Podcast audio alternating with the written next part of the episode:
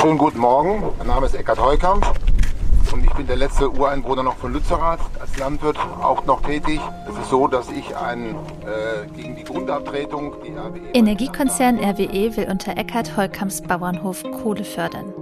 Der Landwirt will von seinem Dorf retten, was übrig ist. Ein Urteil des Oberverwaltungsgerichts in Münster von dieser Woche macht das zunehmend unwahrscheinlich.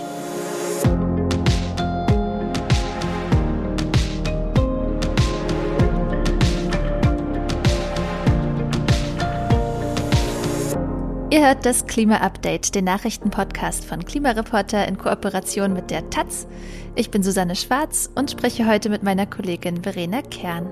Hallo Verena. Hallo Susanne. Und das sind heute die Themen. Ein Gericht hat den Hof des letzten Landwirts in Lützerath zur Räumung freigegeben. Viele haben von diesem winzigen Ort sicher schon gehört, auch hier im Klima-Update. Lützerath ist einer dieser Orte, die der Energiekonzern RWE zum Kohletagebau machen will. Dann geht es weiter mit einem neuen Programm der Bundesregierung, nämlich zum natürlichen Klimaschutz. Damit ist Wiederaufbau und Pflege von Mooren, Wäldern und anderen Naturflächen gemeint. Ähm, da will die Regierung ordentlich Geld reinstecken, aber sie muss dann noch jemanden auf ihre Seite bringen, nämlich diejenigen, die mit diesen Flächen ihr Geld verdienen, also zum Beispiel Landwirtinnen und Waldbesitzerinnen. Und da zeigen Erfahrungen aus der Vergangenheit, das ist gar nicht so leicht. Und Thema 3 für heute, wir befinden uns mitten in einem Extremwetterereignis. Das mag sich nicht so anfühlen, denn das Wetter war ja für den Frühlingsanfang eigentlich sehr schön, aber es herrscht Dürre. Wir gucken uns zusammen an, äh, ja, was für Märzwetter der Deutsche Wetterdienst so registriert hat. Aber lass uns mit Lützerath anfangen. Ja, Lützerath. Wäre das ein ganz normaler Ort, würde man den Namen nicht mal kennen, bundesweit vermutlich. Äh, Lützerath hatte die ganzen letzten Jahrzehnte hindurch höchstens dreistellige Einwohnerzahlen, eher zweistellige, liegt im ländlichen Nordrhein-Westfalen, ein Teil der auch nicht sehr großen Stadt Erkelenz. Und man kennt den Namen eben doch, weil RWE will unter anderem dort den Tagebau Garzweiler 2 erweitern.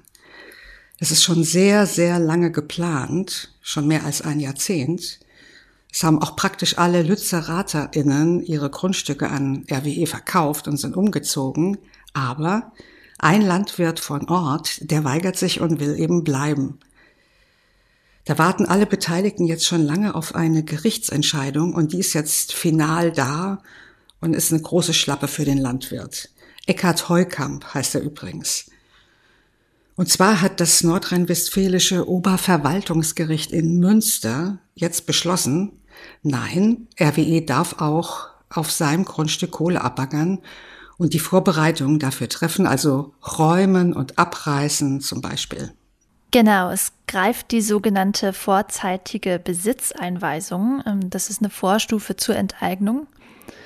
Das ist ja etwas, was der Staat unter Umständen machen darf, um furchtbar dringende Infrastrukturprojekte umzusetzen, also zum Allgemeinwohl.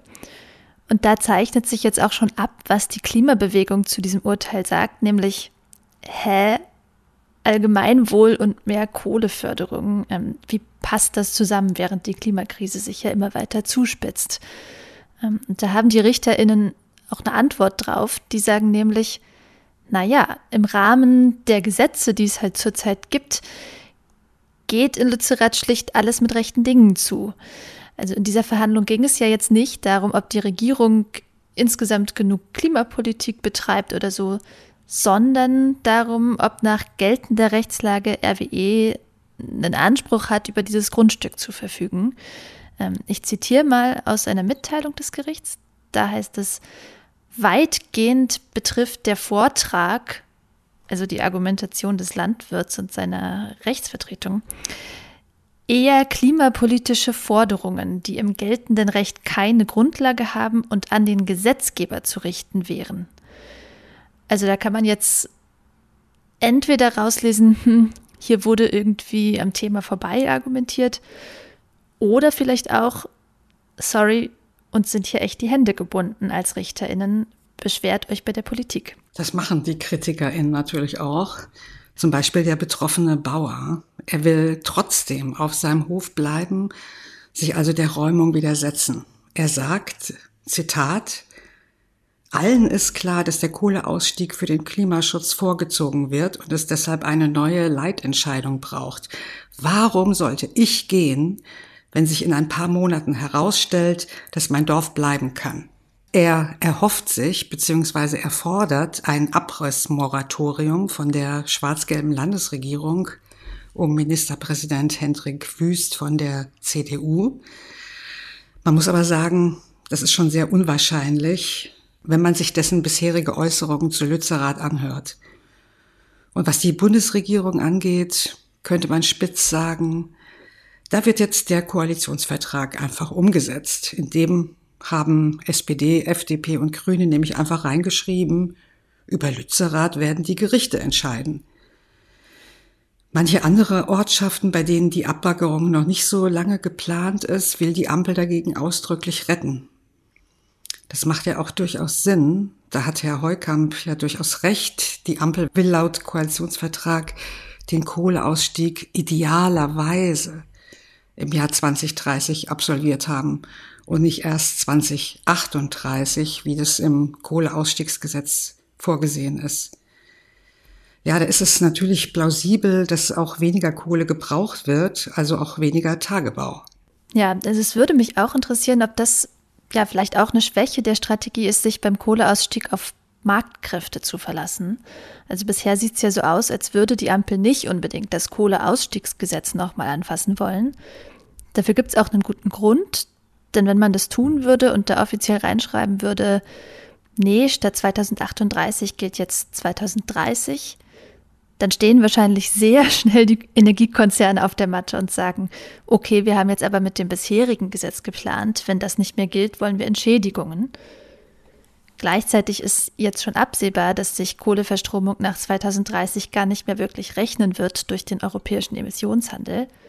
Das heißt, wahrscheinlich betteln die Konzerne dann eh darum, dass sie ihre teuren Kohlekraftwerke abschalten dürfen. Also aus der Warte heraus kann man verstehen, wenn, die, wenn man als Regierung sagt, Warum sollen wir denen jetzt auch nochmal Entschädigungen zahlen, wenn wir dasselbe Ergebnis auch zum Nulltarif bekommen können? Aber das Ganze hat eben natürlich auch Nachteile. Also einen erleben wir ja gerade, nämlich es gibt halt auch noch andere Markteffekte als den Emissionshandel. Also gerade sehen wir, Gas ist knapp und teuer und schon steht die Kohle trotz höherer Kosten im europäischen Emissionshandel im Vergleich wieder gut da. Also eine ganz sichere Bank ist es nicht, sich darauf auszuruhen dann ist es ja sicherlich vor Gericht, stelle ich mir vor, auch was anderes, ob was in einem Gesetz steht oder ob die Regierung das nur so als losen Plan hat verlautbaren lassen. Ja. Also jetzt im Allgemeinen gesprochen, ob das jetzt im konkreten Fall Lützerath noch was gerissen hätte, zu solchen Spekulationen will ich mich gar nicht hinreißen lassen. Ja, ich hatte ja schon gerade erwähnt, dass Eckhard Heukamp auf seinem Hof bleiben will. Und er wird dort wahrscheinlich nicht einsam sein. Denn die Klimabewegung hat sich dort schon länger ein Camp aufgebaut und mittlerweile haben mehrere Gruppen Proteste angekündigt. Die lokale Anti-Kohle-Gruppe Alle Dörfer bleiben, Ende Gelände, Fridays for Future. Unter anderem soll es am 23. April eine große Demo von allen zusammen geben. Ja, bei denen scheint offenbar noch Hoffnung zu bestehen, dass die Politik Lützerath rettet. Äh, beziehungsweise eben Holkamshof, denn wie gesagt, sind ja ansonsten eigentlich alle schon umgesiedelt. Wir kommen zu unserem nächsten Thema. Bundesumweltministerin Steffi Lemke von den Grünen hat diese Woche ein 4 Milliarden Euro schweres Paket für natürlichen Klimaschutz vorgestellt. Lass uns mal kurz drüber sprechen, worum geht's da eigentlich? Es geht vor allem um die Wiederherstellung von Mooren, aber auch von anderer Natur, also zum Beispiel Wäldern, Auen, Seegraswiesen, Böden und Parks. Das ist einerseits für Pflanzen und Tiere wichtig, dann natürlich auch für die Wasseraufnahmefähigkeit der Natur und äh, spätestens die Hochwasserkatastrophe im Ahrtal letztes Jahr hat ja bewiesen, wie nachholbedürftig wir da sind. Und natürlich ist das auch wichtig fürs Klima. Also schließlich speichern diese Landschaften Kohlenstoff, der ansonsten in Form von Kohlenstoffdioxid die Atmosphäre aufheizen würde. Dieses Speichern können sie eben nur im gesunden Zustand richtig gut machen. Aber leider sind viele der fraglichen Flächen nicht in einem guten Zustand, schon seit langem übrigens nicht. Und das will Ministerin Lemke in diesem Paket angehen, das sie Aktionsprogramm natürlicher Klimaschutz nennt. Genau, und 4 äh, Milliarden Euro, das ist ja auch nicht wenig Geld. Aber Lemke hat auch noch ein ziemliches Problem, also beziehungsweise sie muss noch eine potenziell sperrige Gruppe für sich gewinnen, ähm, nämlich die LandbesitzerInnen. Ähm, denn diese Flächen, die gehören in der Regel jetzt nicht dem Bund. Allen voran sind es die LandwirtInnen, denn denen gehören halt viele Flächen, um die es da geht.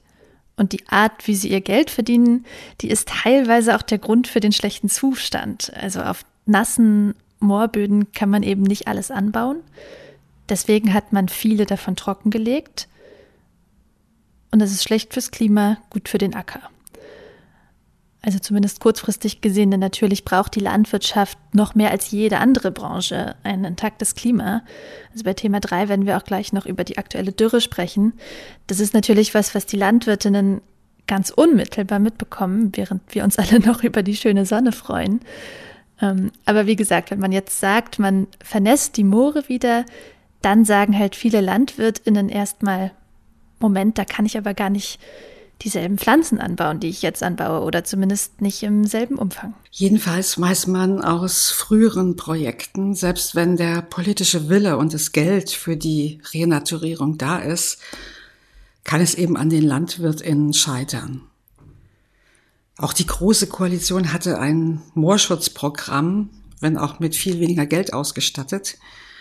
Da ging es darum, erstmal Pilotprojekte zu finden, wo man das mal ausprobieren könnte. In manchen Regionen hat es auch ganz gut geklappt, aber zum Beispiel in Niedersachsen hat es die Landesregierung innerhalb von zwei Jahren nicht geschafft, genug Flächen zu benennen, um die Fördergelder aus dem Programm zu bekommen. Und das liegt eben daran, dass die Eigentümerinnen dieser Flächen nicht mitmachen wollten. Der Bauernverband, der fordert jetzt auch ein Geschäftsmodell von der Politik, wenn die eben die Moore instand setzen will. Da gibt es einerseits die Idee, die LandwirtInnen direkt für den Klimaschutzeffekt zu bezahlen, den sie ermöglichen. Das ist relativ umstritten und auch im Umweltministerium nicht sehr beliebt. Ein Grund dafür ist, dass es so schwer zu messen ist, wie hoch der Klimaschutzeffekt einer bestimmten Maßnahme wirklich ist. Und dass es auch schwer zu garantieren ist, dass der gute Zustand langfristig erhalten bleibt. Also zum Beispiel bei Wäldern, äh, die können super gesund und voller Kohlenstoff sein. Aber wenn es einen Waldbrand gibt, dann geht halt wieder alles in die Atmosphäre. Ja. Aber es gibt auch andere denkbare Nutzungen von Moorböden. Der Anbau verschiedener Pflanzen zum Beispiel, also Schilf fürs Dachdecken, oder man könnte Zusatzeinnahmen schaffen durch Solaranlagen zur Energieerzeugung und, und, und. Also es gibt einige Ideen, aber das muss alles noch ins Rollen gebracht werden und sich in der Praxis bewähren, damit die LandwirtInnen an Bord sind. Ja, da brauchen die Branche und die Bundesregierung noch einige Antworten, aber auf jeden Fall ein total wichtiges Thema. Mhm. Am Montag kommt ja der neue Bericht des Weltklimarats raus, in dem es um Klimaschutzstrategien gehen wird. Und ich vermute, da werden wir auch ganz viel drüber hören, dass es nicht reicht, weniger Treibhausgase in die Atmosphäre zu befördern, sondern dass die Lage eben schon so ernst ist, dass wir auch Treibhausgase nachträglich wieder rausziehen müssen. Und da gibt es ja etliche Technologien, die dafür im Gespräch sind. Alle mehr oder weniger gruselig, aber vielleicht eben nicht mehr abwendbar. Und dann gibt es auch die natürliche Variante und um die geht es ja halt hier in diesem Programm. Genau. Ja, ah, lass uns mal zum dritten Thema kommen. Mhm. Mhm. ja, es ist eines, wo man sich erstmal im Moment gar nicht richtig festlegen will. Ist es nun gut oder ist es nun schlecht? Also wir haben ja alle das oft sehr schöne Wetter im März genossen und der Deutsche Wetterdienst hat jetzt auch bestätigt, es war wirklich unglaublich sonnig, nämlich der sonnenreichste März überhaupt, seitdem das gemessen wird, nämlich seit 1951. Es gab 235 Sonnenstunden. Also das ist sogar mehr als in einem durchschnittlichen Juli Also meine Stimmung hat es zwar durchaus aufgehellt, aber es hat natürlich auch seine Kehrseite. Es hat nämlich kaum geregnet. Und in vielen Regionen herrscht Dürre.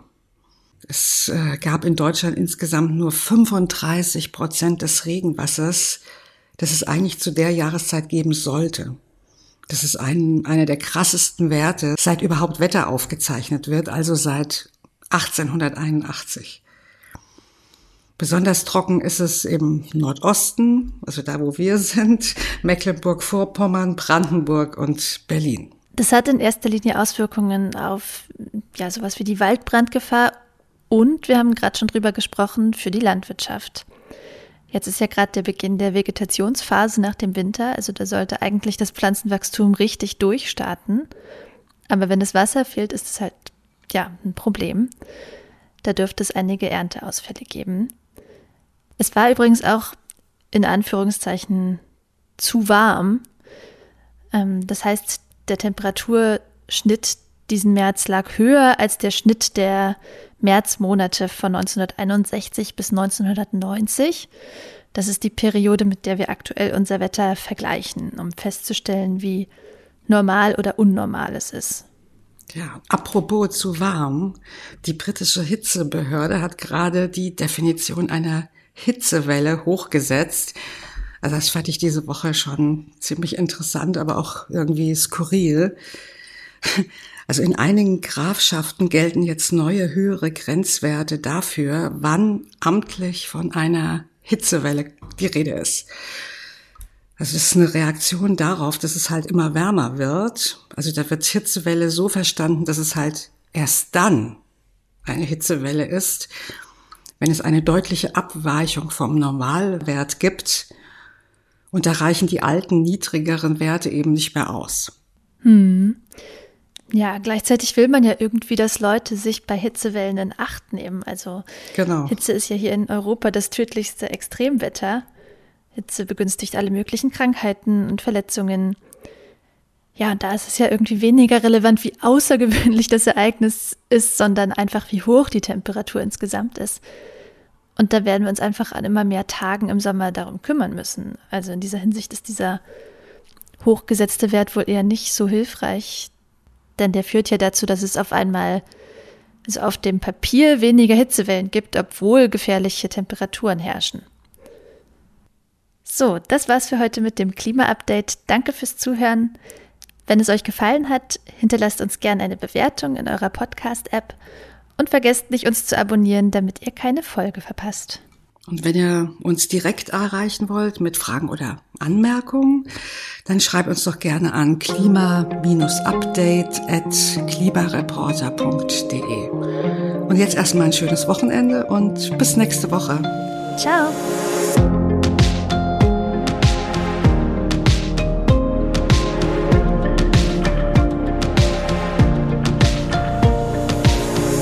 Klima-Update ist ein Projekt des Klimawissen e.V., zurzeit in Kooperation mit der Taz. Es wird im Wechsel moderiert von Verena Kern, Sandra Kirchner, Susanne Schwarz und Lena Wirber.